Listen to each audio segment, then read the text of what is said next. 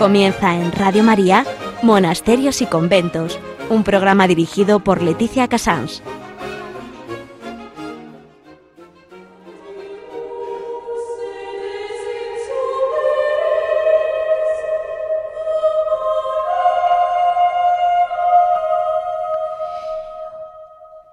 Buenos días a todos ustedes, son las 11, las 10 en Canarias, estamos en Radio María Comenzando aquí en directo Monasterios y Conventos. Hoy tenemos un programa un poco atípico, no es exactamente el mismo modelo de siempre. Me mm, empiezo mencionándoles solo para que ustedes se hagan una idea que quizás nos choca hoy en día de lo que es un papa, uno de los grandes papas de la Iglesia Católica, que en realidad era un monje. Eh, después pasamos a cómo la Iglesia se ocupa personalmente y cómo lucha por, por mantener eh, vivo el corazón, que son los monasterios de clausura. Hablamos primero de Bilbao, que eh, don Javier nos va a explicar un poco mm, la lucha que está teniendo para sacar adelante como una la lucha por la comunicación, que es digamos esa gran esa arma de esta época. Después eh, vamos a hablar con tenemos la suerte de poder hablar con el arzobispo emérito de Sevilla, eh, que tiene su corazón de franciscano y sus armas que ha tenido que batallar como, como arzobispo, ¿no? Como arzobispo que hoy en día es arzobispo emérito, pero que ha tenido que llevar la barca de, de Pedro en Sevilla durante muchos años, además de Tánger, eh, siempre siendo franciscano. Y después eh, vamos a poder hablar con Córdoba, que yo creo que es uno de esos puntos de la tierra donde realmente el Señor se asienta.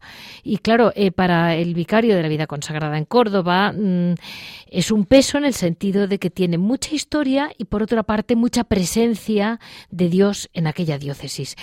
Eh, Javier Onrubia nos hablará en Piedras Vivas de lo que él quiera y cómo él sienta esta reunión, esta difícil mm, combinación iglesia-monasterios.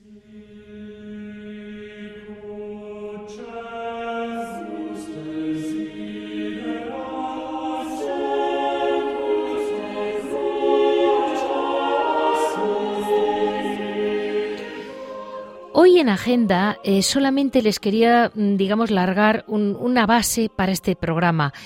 Se llamaría el Papa Monje Gregorio Magno, el gran Papa Gregorio Magno, eh, que estamos hablando del siglo VI, eh, si no me equivoco, eh, era un monje, era un monje que estaba había convertido su palacio en un monasterio, su íntimo amigo era San Leandro de Sevilla y en aquel momento le llama el Papa y le obliga literalmente a dejar su vida de monje recluido, no de fraile de los que pueden ir por las calles, o monasterios, predicando, sino un monje que vivió una vida muy recluida, benedictina, y de ahí le toca irse a Alejandría, que es donde, a Constantinopla, perdón, que es donde le envía como nuncio y a partir de ahí empieza hasta llegar a ser ese gran, gran papa que fue eh, Gregorio Magno. Eh, indudablemente llevó la música gregoriana, que viene de su nombre, a la iglesia, porque llevaba en el corazón el hecho de que cantamos para Dios,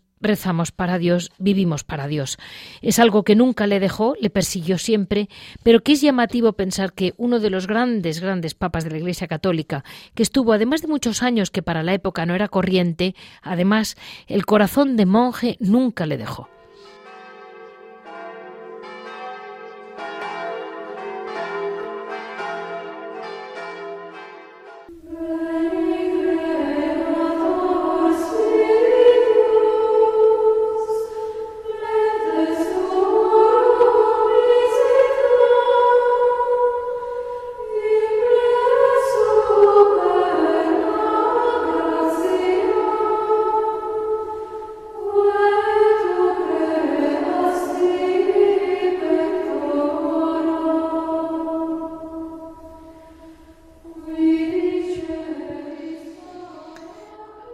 En esta primera parte yo quería, mm, para que todos entendamos cómo la iglesia, entre comillas, lo que vemos como la iglesia de las parroquias, la iglesia diocesana, cómo están tan pendientes, cómo a pesar de lo difícil que es mm, casar, entre comillas, la calle con un monasterio de clausura, cómo siempre tienen una persona luchando por ello.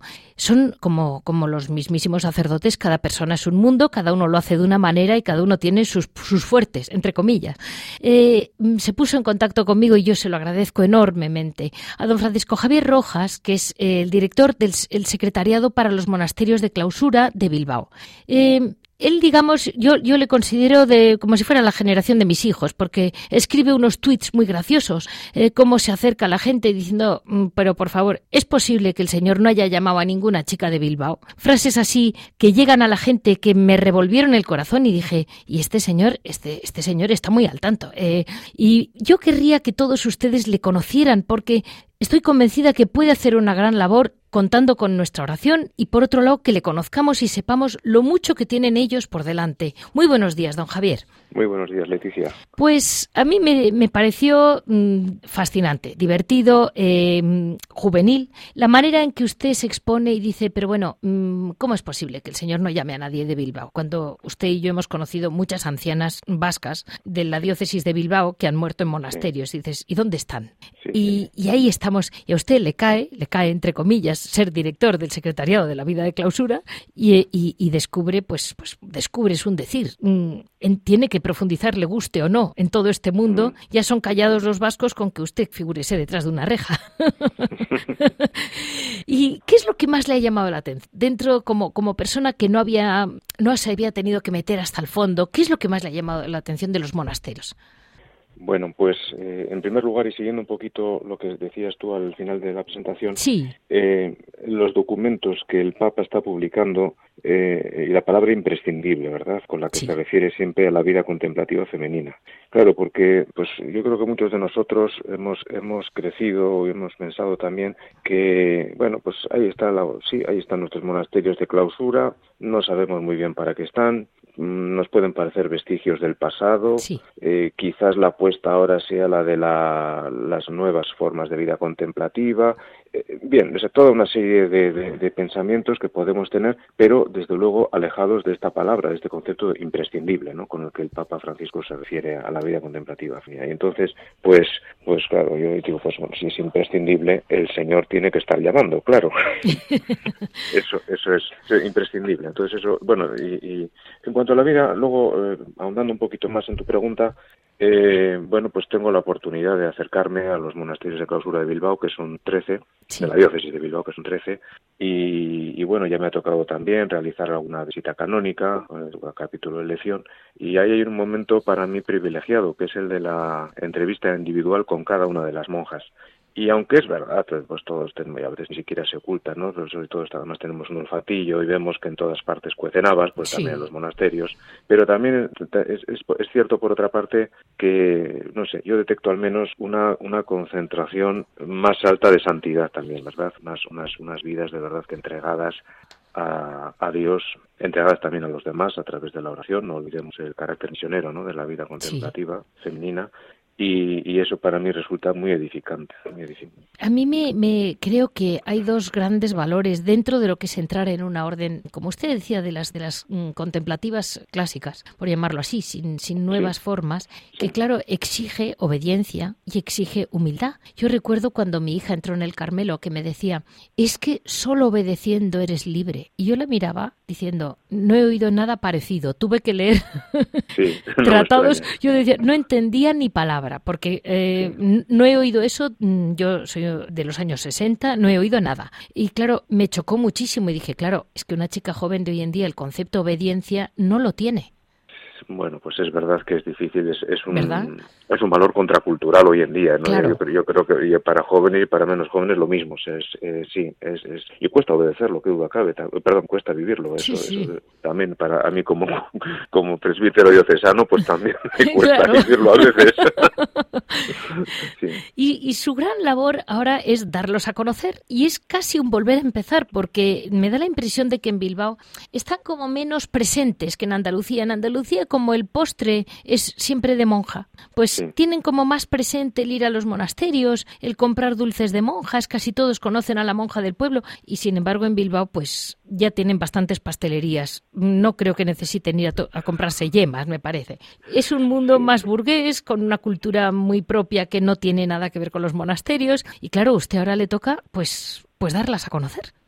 Sí, es verdad que también tenemos un, esa faceta y, bueno, pues yo, yo también abogaría que, la, que, se, acercasen pues, los fieles y no tan fieles de, esta diócesis a los monasterios también por ese motivo, pero es verdad que no queremos monjas eh, para, para tener repostería, pues para eso ya tenéis otros medios. Eh, queremos, queremos monjas pues porque pues porque nos hacen falta, como nos hacen falta por su primero es un signo de, la existencia de Dios, un Carmelo, por ejemplo, pues unas monjas unas, unas mujeres dedicadas ahí en cuerpo y alma a la oración pues durante durante años durante toda una vida y es bueno esto si esto no prueba que Dios esté.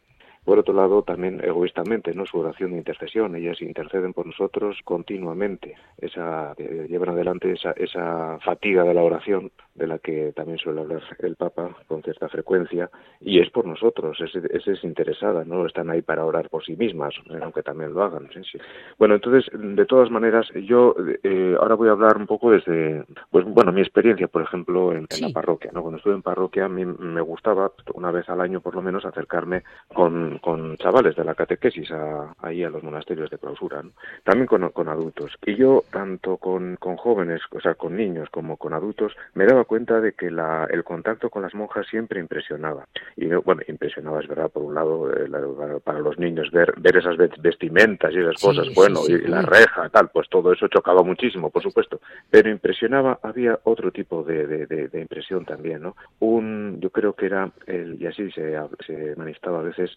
el contacto con alguien que tiene un centro vital claro y a eso dedica su vida. Y yo creo que eso es también para nosotros un choque fuerte, un contraste fuerte, puesto que nosotros vivimos fragmentados en mil cosas y a veces pensamos que así somos más importantes también, pero bueno. es verdad, es verdad. y, y, ellos, ellas dedican su vida a una cosa, viven, viven ciertamente centradas. ¿no?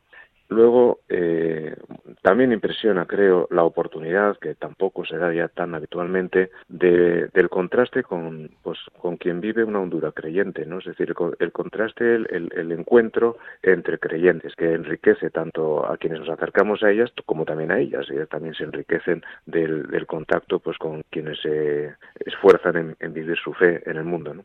Eh, hay una serie ahí de, valores que, que, como digo, son, bueno, hablar de preguntas profundas. Ya que he hablado de los niños, a mí siempre me llamado mucho la atención, ¿no? Los niños, claro, pues hacen preguntas de niño, por ejemplo, si duermen con el hábito puesto o, o eso, la reja sobre la reja, pues lo, lo, lo, que quieras, ¿no? Preguntaban también. o si tienen animales, me acuerdo, una estaba una monja ahí dándonos su testimonio muy impactante y levanta uno el dedo y pregunta a ver si tienen animales. Bueno, pues, pero también preguntan si merece la pena, ¿no? Abandonarlo todo para para, para entregarlo a Dios y, y eso también hacen preguntas de calado. O sea, son, son de verdad que son momentos eh, pues estelares, ¿no? Mire, tiene usted, usted me, vamos, lo, lo, tengo impreso, uno de sus, de sus, vamos a decir, como un cuestionario, vamos a decirlo así, un formato clásico, ¿no? Pero son preguntas suyas muy bien hechas. Me pone, ¿no nos remueve el, tato, el, el trato Mm, con quienes hacen de su existencia una entrega enteramente gratuita, sin que sean los resultados los que le den sentido, estamos en un mundo indudablemente de resultados. Y, y eso es muy impresionante. Sí, sí, así es, así es. Sí, son, son los monasterios son, pues, son contraculturales, es verdad. Sí, sí. Son, son, pues, oasis donde se nos, se nos muestra eh, pues ya no solo una fe auténticamente vivida, sino también creo que una, una recia humanidad sí. y una auténtica humanidad, sí. Y no sé, a mí, a mí me gustaría, por ejemplo, que, me gustaría que no que nos remitiesen a todos a, a, lo alto, ¿no? Pero también que supiésemos centrarnos en, lo auténticamente humano. Yo creo que también dentro de la Iglesia vivimos la dispersión, vivimos la, la fragmentación y eso nos deshumaniza. Sí sí, Tiene toda la razón. Y mm, comenta usted entre sus cosas que me quedé muy, me, me, emocionó, ¿no? Que ponía, no olvidemos nuestra deuda de gratitud para con quienes viven para interceder por nosotros y ser signo de la presencia de Dios en nuestro mundo. Es verdad que somos, tenemos muy poco sentido de, de gratitud. Qué pocos son los que volvieron al Señor a darle las gracias. Sí, es verdad. Y, y seguimos siendo iguales. es verdad, la, la, la, el, el, el, agradecimiento, la gratitud es, es, un valor en sí, claro, eso, eso sí. por supuesto, ¿no? Dar las gracias es una palabra clave, dar las gracias. Entonces, no, no, eh, no yo, yo, no tengo derecho a todo, ni mucho menos, yo tengo que dar las gracias. Incluso a quien realiza bien su obligación, pero bueno, pero la ha realizado bien y yo estoy agradecido. Y desde luego con las monjas, claro, las monjas a veces eh, yo creo que también los propios en, las propias parroquias tenemos tenemos una visión tanto paternalista de ellas, ¿no? como sí. bueno, como si fuesen ahí de segunda, unas bueno, y, y, y no tenemos esa esa conciencia, como si no nos hicieran falta para nada, ¿no? Como si fueran no sé, como si unas mantenidas, una, yo yo no sé cómo expresarlo. Sí, sí, pero está bien. Y, y entonces, entonces eh, muy al contrario, están dedicando su vida a, nosotros y nosotros nos podemos, podemos tirar todos nuestros planes de evangelización y todos nuestros organigramas y, y, y, bueno y olvidarnos de nuestras estructuras si no tenemos el, el aliento de su oración, ¿no? Que nos ayuda a desplegar las velas. Entonces, bueno, pues en este programa supongo que será ya un poquito quizás redundante recordar quién es la patrona, una de las patronas de las misiones, ¿no? Una, una mujer de clausura, claro. Entonces, Santa Teresa de Santa Teresa de Lisieux. Entonces, no sé, se nos olvida. Eh, también se, se, repite mucho una, una cita últimamente esa, de Santa Edith Stein, de esa, esa corriente, bueno, yo la digo aproximadamente, esa, esa corriente sí. mística, ¿no? Sí. Que recorre eh, como subterráneamente el mundo y es el que realmente le da vida. Bueno, pues esta, en esa corriente mística ahí es donde, donde están insertas nuestras monjas de clausura. Pues mire, don Javier, usted siga para adelante con Bilbao, Muchas que volveremos. Volveremos gracias. Radio María, volverá porque ha sido para nosotros una gran ilusión contactar con usted, porque pues Bilbao digo, siempre sí. ha dado mucho de sí y tiene que darlo. Le espera mucho, ¿eh? Al sí, que Dios que le da, Dios le pide. Yo creo que Bilbao sí. Yo tiene creo... muchos, muchos dones. Ahora le toca. Efectivamente, efectivamente. Sí, sí, sí. Sí, yo creo que aquí. Eh, eh, bueno, pues es verdad que también el, el, el, pueblo fiel, el, pueblo fiel, pues va a menos, pero bueno, pero todavía tenemos, yo creo que, sí. que, que, todavía chicas interesadas, chicas o menos chicas, ¿no? Interesadas y en, en, vivir su fe y que por lo que sea no han recibido el, este aldabonazo, ¿no? De, o, esta, o esta pregunta, oye, sobre la vida contemplativa femenina. Yo tengo que decir de mí mismo, como sacerdote, que si alguien no me pone la pregunta, pues yo ahora mismo probablemente no sería cura, no sería cura. Claro. El, el, y, y voy a terminar, creo que no le importará a él, con una anécdota que suele contar también don Mario de sí mismo. Don Mario una parte de su formación la realizó con los capuchinos. Sí. Y en algún momento pues le preguntaron, yo ya, ya siendo obispo, ¿y cómo? ¿Y cómo nunca viniste con, con nosotros? Eh? Y, y, respondió, nunca me lo propusisteis. Esto es importante. Es o sea, muy no importante. Es decir, como, no, es decir, que alguien nos ponga la idea en la cabeza, ¿no? Eso sí. es muy importante, creo. Es que es verdad. Así ha sido la cultura cristiana, ha, ha sido así. Sí, sí. Así nos mandó el Señor desde los primeros discípulos y no era por casualidad. Sí, sí. Muchísimas gracias, Javier. Pues a ti, Leticia, y a todos los oyentes.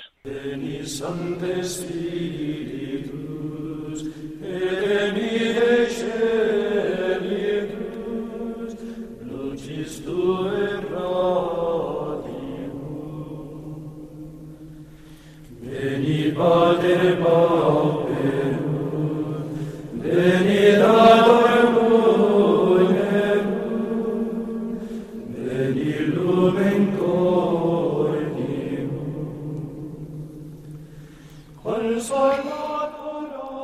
En esta parte de historia hoy mmm, para poder escoger, de algún modo, ponernos un poco en los dos lados. Eh, no he dudado en llamar y he tenido la gran suerte de poder hablar con Monseñor Carlos Amigo. Monseñor Carlos Amigo tiene corazón de franciscano. Él era, pues, como hemos comentado, de nuestro Papa Gregorio. Era un, hombre que en, en su propia explicación dice, mm, yo quise ser un monje franciscano, que lo es, y como mucho un profesor. Pero la vida le fue llevando por donde quiso el Señor y él se dejó llevar. Le tocó, de repente, le llamó para ser eh, mm, obispo en, en Tánger, donde tuvo unos años maravillosos, según él recuerda, donde realmente pudo vivir esa, esa sensación de que no, no unos son salvajes y otros no, todos somos almas de Dios y, y todos necesitamos ayuda. Y en definitiva, eh, siempre mantuvo ese corazón franciscano cuando le llaman a Sevilla.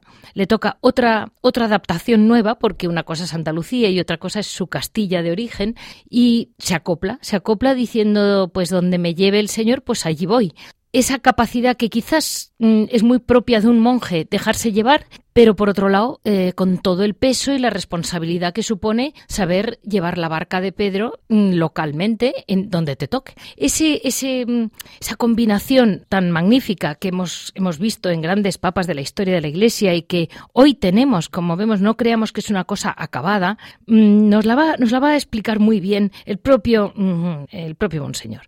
Eh, Monseñor, mm, muchísimas gracias por estar con nosotros en Monasterios y Conventos hoy. Muchas gracias y muy agradecido por la invitación, porque hablar de, de conventos, de monasterios, de monjes y monjas, de, de vida contemplativa claustral, pues siempre es muy grato. Mire, mm, yo solo le, llamo honradamente no por su extenso currículum, sino por el corazón tan movido que dejó usted en los conventos de Sevilla, a muchas religiosas que siguen ahí en su silencio, pero que tienen un gran recuerdo de usted y que siguen pidiendo por usted, combinado con que aquellos años, pues indudablemente le tocaron momentos delicados, momentos difíciles, interpreto que tampoco me he metido mucho, pero la Iglesia está en un momento delicado pues le habrá tocado. ¿Y cómo lo ha llevado usted? Eh, ese gran recuerdo que ha dejado allí, mm, ¿son los contemplativos en Sevilla un tesoro escondido? Es un tesoro escondido, pero al mismo tiempo visible.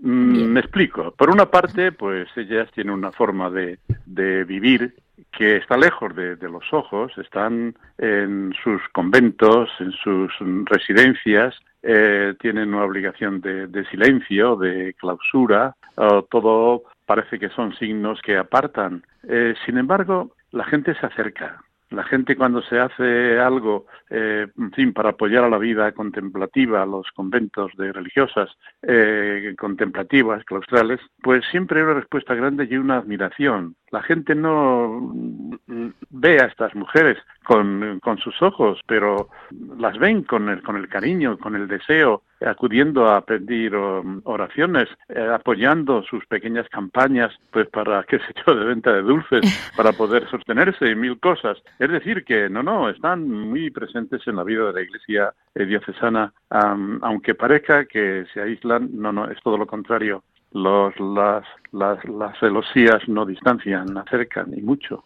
Y eh, hay una cosa que a mí siempre, mm, siempre he hecho de menos hoy en día, que es la imagen muy antigua del sacerdote leyendo con su breviario de una manera rezando. Y siempre he pensado, usted como franciscano tiene una parte que San Francisco no le habrá soltado nunca, dejar.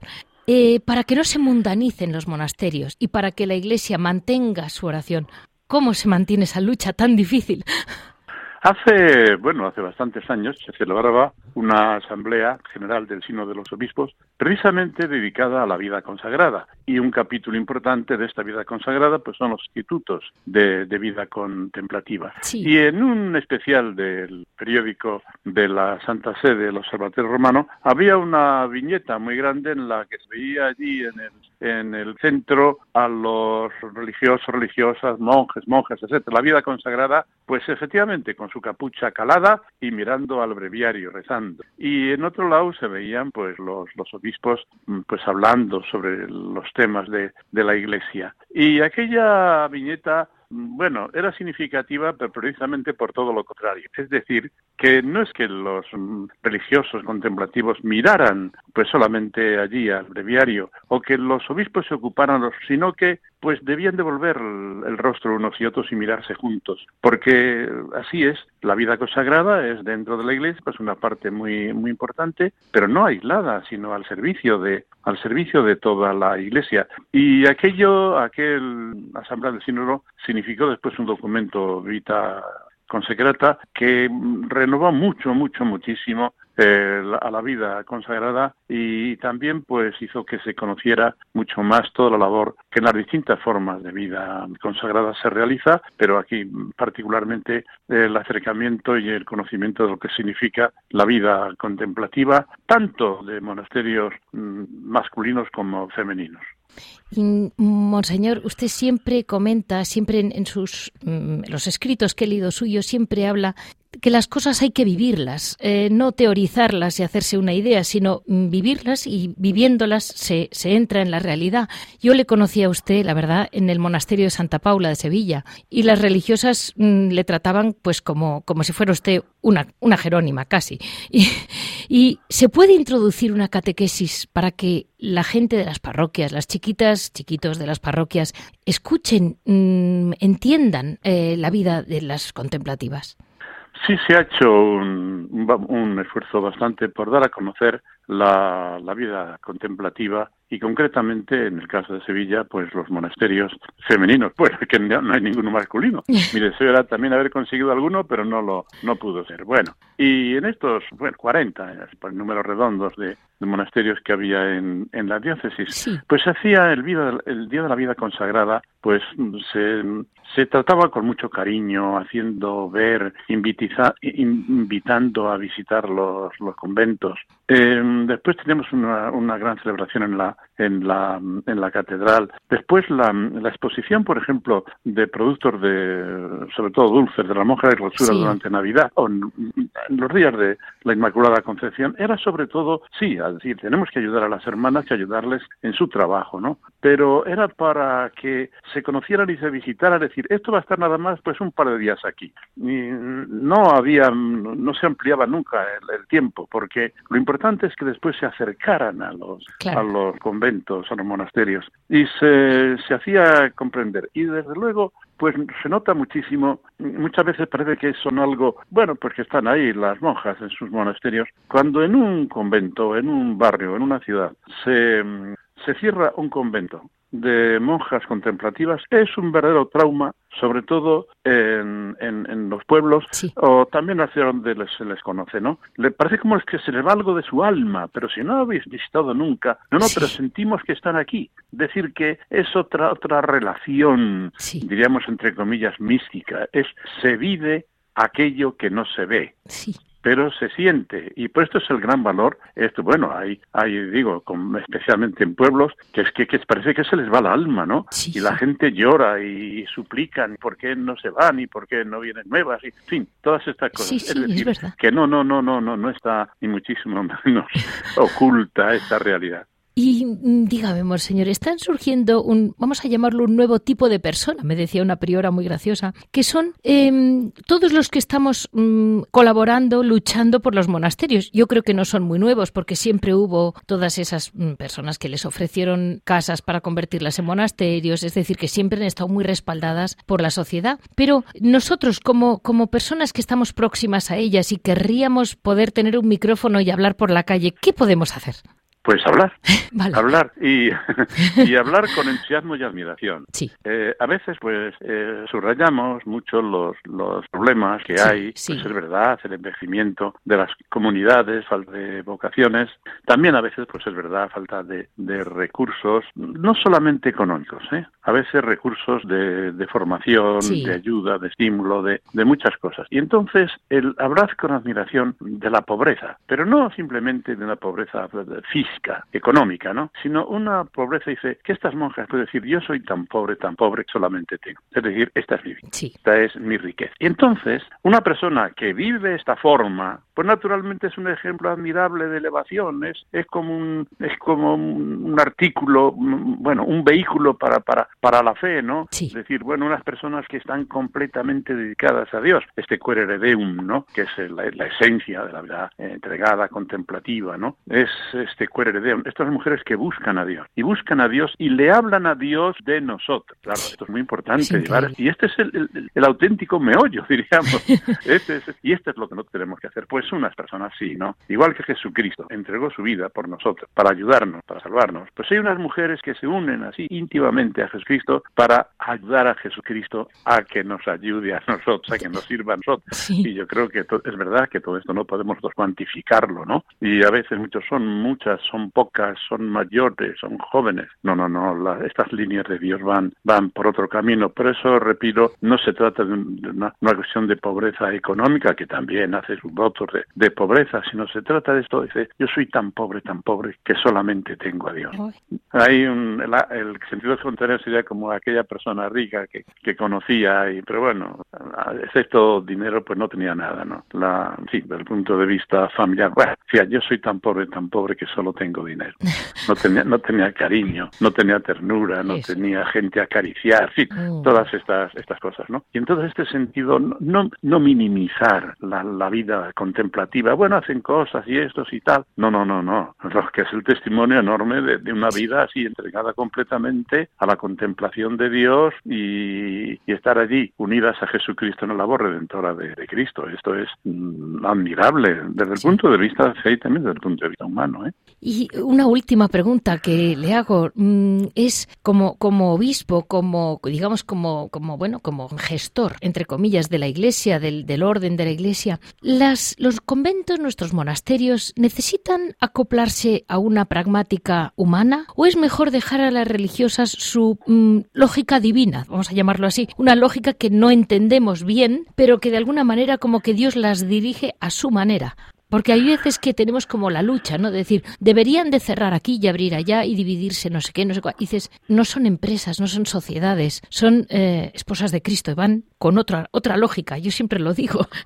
El, Espíritu Santo, pues es muy muy rico en dones, en, ministerios y a cada uno, pues le, le, da o le ofrece el ministerio que debe que debe practicar o con el que debe servir. Y dentro de los monasterios hay también, pues algunos que tienen una, por ejemplo, una clausura eh, papal, una que es más rígida, o también hay que combinan, pues esta con alguna actividad, pues exterior, digamos, sí, o tienen un colegio, o tienen una guardería, o tienen algún centro de tipo, de tipo social. Y esto es según el carisma de ese, de ese fundador que, que se vive, pues en la historia de, de las comunidades completas. Y lo importante es que uno sea coherente con la vocación y el carisma que ha recibido. Es siempre, me gusta mucho San Francisco de Sales, y cuando dice, mira, el, monje no puede hacer lo que hace el obispo. El obispo no puede hacer lo que hace la monja de clausura. Lo que hace el monje de clausura no puede hacerlo el párroco. Lo que hace, es decir, que mm, ahora una cita ya más secular, como dice eh, Calderón de la Barca en el Gran Teatro del Mundo, lo importante no es hacer de rey o de mendigo, sino de interpretar cada uno bien su papel.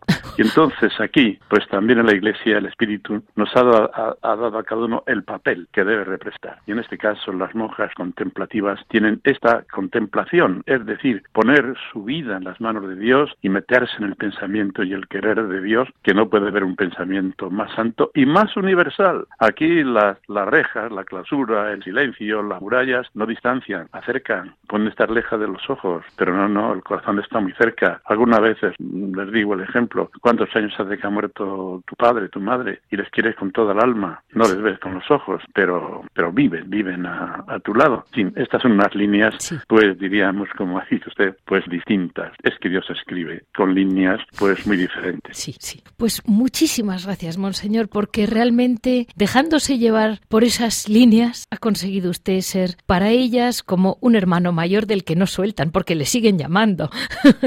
bueno, pobrecitas, más he recibido yo de ellas que ellas han recibido de mí. Pero yo se lo agradezco muchísimo. Pues muchísimas gracias y muchísimas gracias por su testimonio también. A disposición.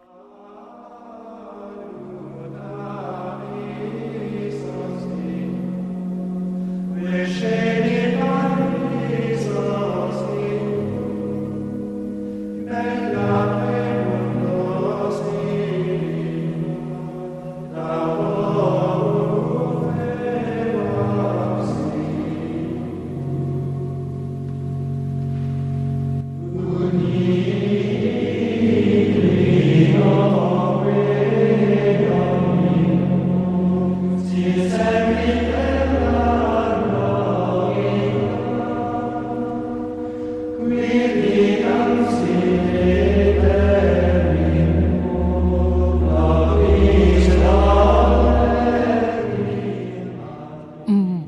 vamos a, dar paso a esta, esta parte de hora et labora, que en realidad este, en este programa es un poco hora et labora de todos.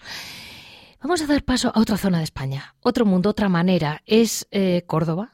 Córdoba, una ciudad eh, que el, vicario para la vida consagrada, eh, Monseñor Alberto González Chávez, ha estado con nosotros ya en el programa colaborando varias veces.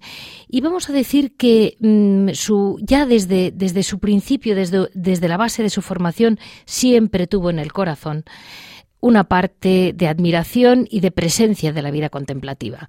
Su tesis ya fue sobre la Madre Maravillas, o Santa Maravillas, perdón, de Jesús. Eh, ya desde siempre ha escrito pues mm, vidas de santos, ha, metido, se ha metido en lo más denso, en lo más profundo de las vidas de las monjas y de los, y de los monjes, porque, porque él, eh, digamos, tiene esa, esa gran inquietud de la vida espiritual de los contemplativos y no contemplativos, pero sobre todo que Córdoba es una ciudad que tiene una diócesis que hoy en día tiene muchos, muchos religiosos comparados con el resto del, de, y zonas, como puede ser la sierra, la zona de Hornachuelos, en que ha habido tradicionalmente eremitas. Es una zona muy rica en, el, en la vida contemplativa. Tengamos en cuenta que España tiene aproximadamente un tercio, casi mitad, de los contemplativos de la Iglesia Católica Universal. Eso quiere decir que, que hay puntos, hay focos que el Señor escoge, pero quien nos lo va a explicar bien es Monseñor Alberto. Muy buenos días, Monseñor. Muy buenos días y mucho gusto de nuevo, Leticia. Yo casi tengo muy poco que añadir a la presentación tan compendiada y tan completa que usted acaba de hacer en lo estadístico y en lo, y en lo trascendental del tema. Pero, en fin, estoy encantado de, de, mi pobreza poder aportar alguna cosita. Mire, a mí lo, una cosa que siempre me ha ido preocupando, pero claro, ahora con la gran queja universal, la falta de vocaciones, en Europa sobre todo. Pero claro, les caen a ustedes, sacerdotes diocesanos, eh, que de repente un chico joven sale del seminario y le toca la parroquia de un pueblo o dos o tres, por no decir, y además dos conventos. Y claro, eh, llega un hombre joven, acostumbrado a una vida, pues formado en un monasterio, en un seminario diocesano, y de repente le, em, le, toca ser confesor de almas contemplativas que tienen mm, que tienen un carisma específico, distinto a la, la Clarisa, de la Carmelita, de la mm, Brigidina, y dices, ¿y, y qué papelón tienen ahora? Porque claro, Santa Teresa le daba mucha importancia al director espiritual. Y ser capellán es un peso. Mire usted, en el Código de Derecho Canónico, Pío Benedictino se le llama porque prácticamente lo elaboró San Pío X, pero lo publicó Benedicto XV y se promulgó en 1917 y es el que ha estado en vigor hasta el de Juan Pablo II en 1986. Entonces, en ese conjunto de leyes de la Iglesia, el Código, pues se establecía que no se podía ser confesor de monjas, clausura, eh, a veces hasta en general de religiosas, hasta los 40 años. Era una medida que tenía mm, tanta sabiduría como siempre han tenido las, disposiciones canónicas de la Iglesia y que hoy es difícil mantener porque, porque la escasez de clero pues se hace sentir. Pero realmente es un mundo en el que hay que entrar descalzándose y, con mucha pureza de, conciencia, de intención, porque es un mundo que no vamos a tampoco a idealizarlo desde una visión romántica y fantasiosa de las cosas, porque no todo es santidad, porque nada en el mundo es solo trigo, siempre hay cizaña junto, esto ya nuestro Señor nos lo ha avisado. Pero es un mundo en el que se busca muy seriamente santidad, se la pretende, se la desea, se la anhela, o si lo queremos decir más sencillamente, se ama mucho a Jesucristo, se le quiere agradar y consolar. Y entonces en ese mundo pues hay que entrar con un cierto conocimiento, primero con una sintonía de que, de que quiera ayudar, va también a, dejarse ayudar desde la misma búsqueda de Jesucristo de la que estamos hablando. Pero luego es necesaria también una formación sólida y un conocimiento de la espiritualidad, que a mí me gusta mucho tener que decir que hoy, desgraciadamente, yo no compruebo en la intensidad y en la extensión que me gustaría comprobarlo entre los sacerdotes y esto viene desde el seminario. Yo creo que tan malo sería un eh, conocimiento exclusivo, o sea, eh, en ese campo de la espiritualidad, como que no lo haya y solo se dedique a otros campos. Creo que es muy necesario eso. Sí, sí, sí.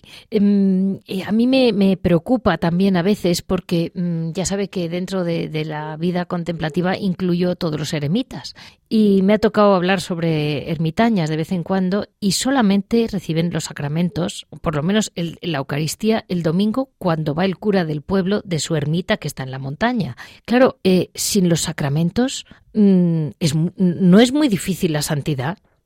Bueno, mire usted, usted ha empezado hablando antes de los ermitaños del Tardón, aquí en Córdoba. Córdoba es una diócesis, como también nos ha dicho muy bien, pues muy bendecida por Dios desde la primitiva iglesia, podemos decir, porque eh, remontémonos a Osio de Córdoba, el gran obispo que, que, junto con San Atanasio fue eh, el íntito defensor de la fe católica cuando a la iglesia la invadió la arrianismo. Remontémonos a los siglo IV, etcétera. Bueno, pues ya con Osio había una presencia muy grande grande de eremitas en la serranía cordobesa, en la que ahora mismo rodea lo que es la ciudad de Córdoba. Todavía hay una, eh, un vestigio hermosísimo de lo que llamamos las ermitas de Córdoba, que es un lugar paradisiaco desde oh. donde el Sagrado Corazón de Jesús preside la ciudad. Precisamente estamos en el 90 aniversario de la consagración de Córdoba, como en el 100 de España. ¡Qué bien! Bueno, pues eso es un vestigio donde ahora mismo están los carmelitas de Caldos. Pero en esa que usted ha citado, la serranía del Tardón, que viene de Cardón, porque era un sitio donde había muchos cardos, luego derivó el nombre.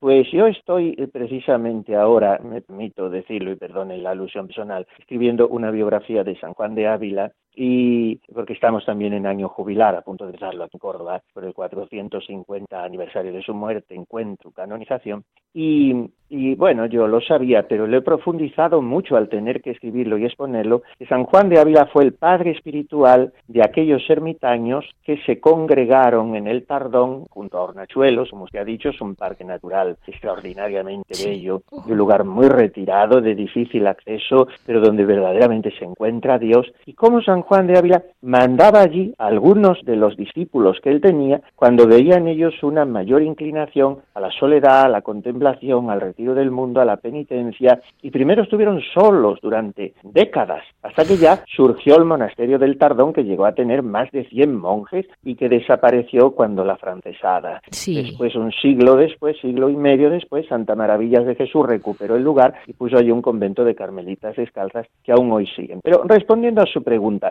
Aquellos hombres, unos eran sacerdotes, pero otros no lo eran. Entonces vivían sin sacramentos durante tiempos largos hasta el siguiente domingo en que iban andando varias leguas hasta el lugar donde hubiera una santa misa. Entonces, a veces puede ser que en el camino espiritual que, al que Dios llama a una persona forme parte, es un poco misterioso, ¿eh? pero forme parte un cierto despojo espiritual hasta ese punto de que la búsqueda de Dios sea tan, tan sudorosa, sea tan, una lucha, porque el desierto es eso, lucha contra el demonio, que parte de esa lucha la constituya incluso la ausencia del consuelo espiritual, inclusive sensible, que pueden suponer los sacramentos frecuentemente recibidos. Piense usted que la liturgia tradicional, que, que podemos celebrar en par igual con, la, con el novus sordo de la Santa Misa, pues en los oficios litúrgicos de Semana Santa, el, el Viernes Santo no se comulga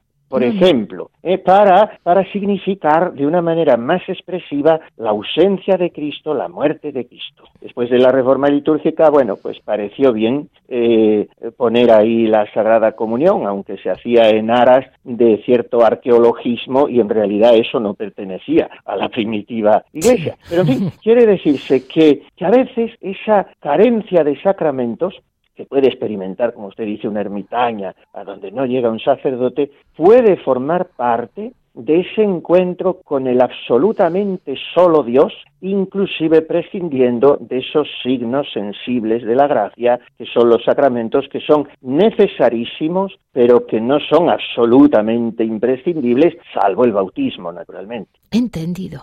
Y una última pregunta le hago porque la verdad me fascina. Eh, mire, usted que conoce bien y bastante a muchas religiosas eh, personalmente, hoy en día, el otro día eh, tuve una, una charla con gente joven, con gente que estaba escuchando, sobre el valor del silencio y me decían, es que hay que desahogarse. Estamos en la cultura del psicólogo, del psiquiatra, de hablar y hablar de Facebook, ya para terminar de rematar.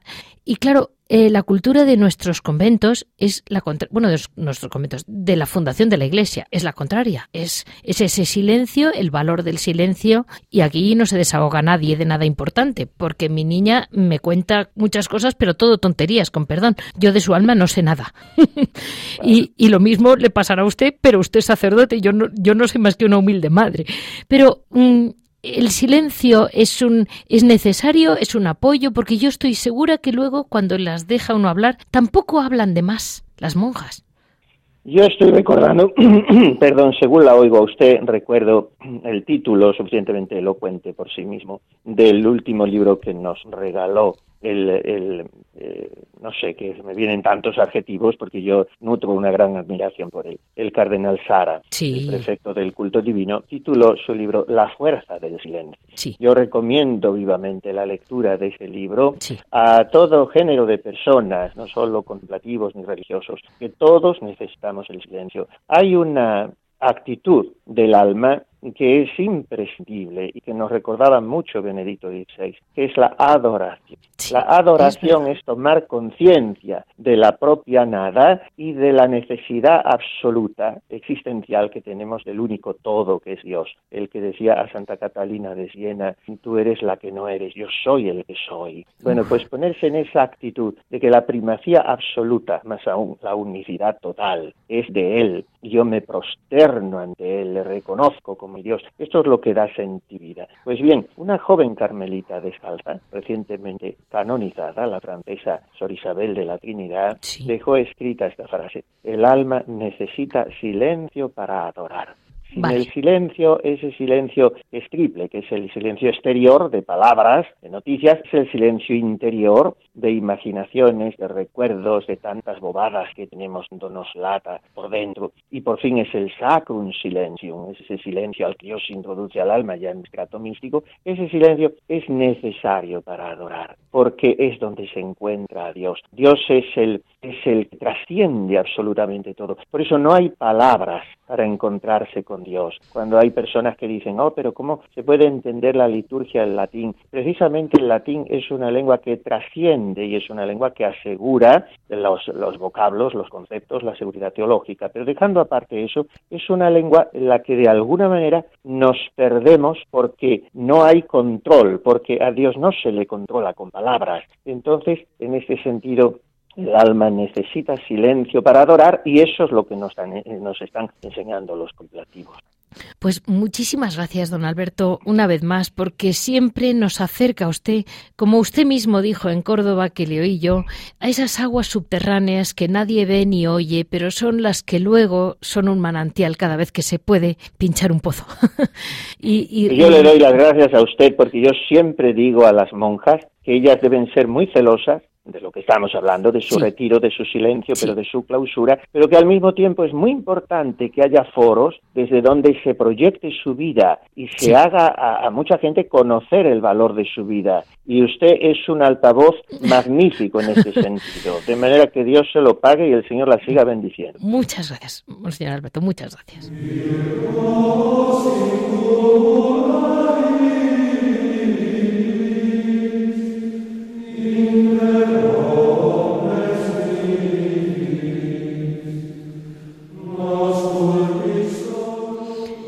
Terminamos, como siempre, con, esta, con este testimonio que siempre va conociendo España, Javier Onrubia, en Piedras Vivas.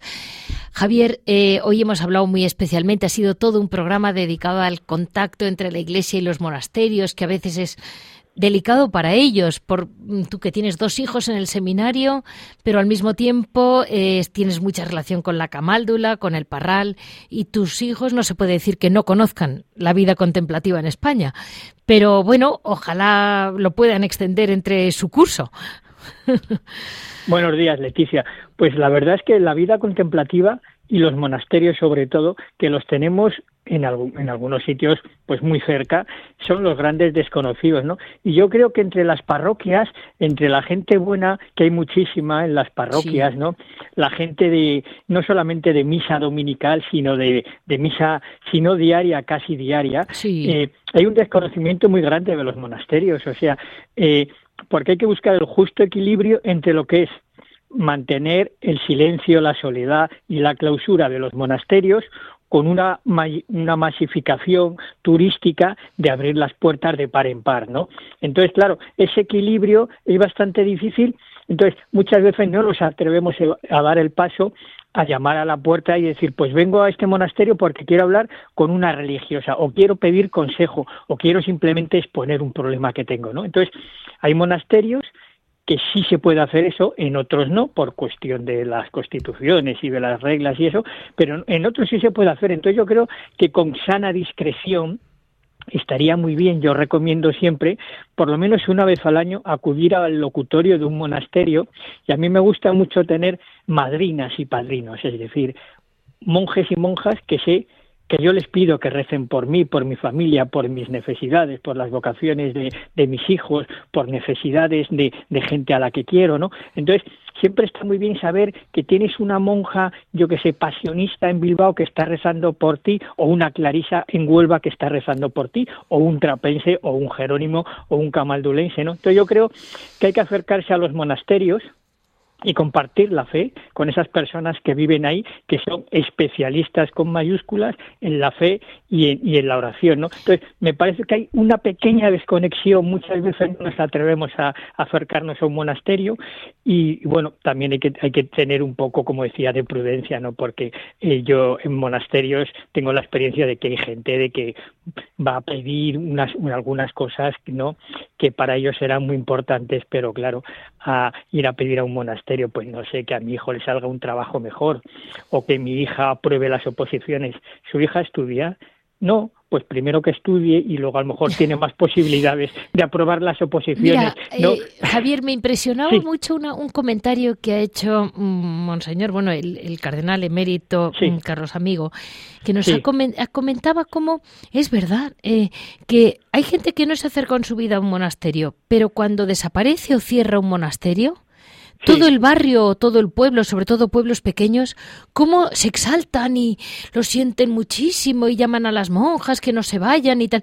Y digo, es verdad que eso ocurre. Es decir, un Alicante, vamos a poner. Seguro que en Alicante hay de todo, pero el día que se fue, que las, las cuatro clarisas de la Santa Faz dijeron que se tenían que cerrar, bueno, se armó la revolución hasta tanto que tienen que mandar clarisas y tienen aquello abierto como pueden. Cuidado por clarisas. Y es curioso esa, esa, esa presencia como que no notamos, pero que la gente sí sabe que está a tapias de un convento. Sí, eso es una cosa también, habría que hacer un estudio sociológico, porque también un poco es el tema de la pertenencia. O sea, a nosotros nos pertenece este monasterio que lleva aquí, yo lo estoy viendo desde que he nacido, y mis padres y mis abuelos, y ahora nos lo quitan y se llevan algo nuestro. Pero algo nuestro en qué sentido, claro, porque es que lo que dices tú, hay mucha gente que sabe que está ahí el monasterio, no ha ido nunca al monasterio, ni siquiera a la iglesia del monasterio, pero si lo, si lo encierran, protestan y se enfadan y eso, ¿no? Pero también tendríamos que preguntarnos, ¿qué he hecho yo para que no cierren ese monasterio hecho algo yo por ese monasterio, porque eso es muy importante, claro, es como decir, es que este árbol que llevaba aquí desde así, desde principios del siglo XX, ahora lo van a talar porque no sé qué, pero tú has hecho algo por conservar ese árbol o no. O sea, por supuesto que cuando cerran un monasterio da mucha pena, pero por ejemplo, yo digo, la gente que iba a misa a ese monasterio y ahora ya no puede ir a misa, pues es normal que lo, que lo, que lo sienta, ¿no? O la gente que iba allí a comprar a las monjas, por ejemplo, pues es normal que lo sienta, pero también hay muchas veces un sentido de esto de pertenencia, o sea, decir, esto es mío porque está aquí desde hace siglos, pero tú sabes realmente lo que es eso. Ah, no, pero bueno, pero era una cosa nuestra, ¿no? Entonces, a mí me parece que eso también hay que tenerlo en cuenta, ¿no? Evidentemente que hay gente que lo aprecia, lo quiere, está muy pendiente de los monasterios, los cuida, ayuda en todo lo que puede, ¿no? Desde sus posibilidades, y eso es una cosa muy bonita. Y claro que Claro que duele mucho, o sea, cuando tú estás acostumbrado a ese monasterio, a vivir cerca del monasterio, una cosa tan sencilla como oír las campanas cuando llaman a, a las horas o llaman a misa y de repente no oírlo, pues es muy duro porque efectivamente se te, se te va una cosa que te recordaba que ahí había una presencia que tú no veías, pero que intuías que había algo, y ahora ya esa campana ha dejado de oírse, ¿no? Y claro, es muy, eso duele mucho, eso, vamos, yo sé, por ejemplo, últimamente han tenido que cerrar las pasionistas de, de Valencia, la, la, comunidad que había muy reducida se ha, ido a Bilbao, ahora con las monjas de, de Bilbao, ¿no? Y decía la priora, dice, qué dolor y lo que cuesta, lo que cuesta un hecho eh, eh, aparentemente tan sencillo como cerrar el sagrario con llave y entregar la llave. Debe ser durísimo. Ese, es un dolor terrible, terrible, terrible, ¿no? Entonces, eh, lo tengo muy cercano porque ha ocurrido no hace, no hace mucho lo de este monasterio, ¿no? Y la priora decía eso. Y si lo piensas detenidamente, y nuestros oyentes lo piensan, el, el, saber, estoy cerrando por última vez este sagrario, con lo que cuesta abrir un sagrario, con lo que cuesta abrir una iglesia, ¿no? Debe ser, debe ser durísimo, ¿no? Pero también yo siempre digo lo mismo. Eh, cuando se nos pasa esos instantes que de congoja, decir, cerrar un monasterio, decir, Señor, ¿Podía haber hecho yo algo porque ese monasterio no se cerrase? ¿Tengo yo la culpa en algo? Porque muchas veces miramos para otro lado y decimos, fíjate que he pasado veces por delante de ese monasterio, ya entraré, ya entraré, ya entraré, bueno, ya iré, ya, y de repente me entero que lo cierran y entonces ya armo, armo la de San Quintín, hay que cierran el monasterio, que se van las monjas, ¿no? Pero nunca he tenido cinco minutos para ir a ese monasterio, ¿no? Entonces, bueno, es muy duro. Pues así, pero... así lo dejamos y, con la esperanza de que podamos hacer algo para que la gente lo conozca y siempre con la esperanza sí siempre, por supuesto por supuesto sí sí y que si se cierra un monasterio en algún sitio se abrirá otro eso por supuesto. Por supuesto. eso hay que tener la, certeza absoluta. Pues muchísimas gracias Javier. A ti Leticia como siempre buenos días. muchísimas gracias. Buenos días pues así terminamos este programa de hoy, lunes 25 de febrero. Em, muchísimas gracias a Javier, como siempre, que está aquí conmigo. Mm, vamos, eh, ya saben que para cualquier comentario, cualquier duda, nos pueden comunicar en monasterios y conventos Se lo repito, monasterios y conventos eh, con la ilusión de volver a estar con ustedes dentro de unos días y con, y con esta esperanza de que todos nosotros que estamos en la calle sepamos acercar a los demás a los monasterios como les toca desde distintos mm, estratos de la, de la Iglesia a los sacerdotes.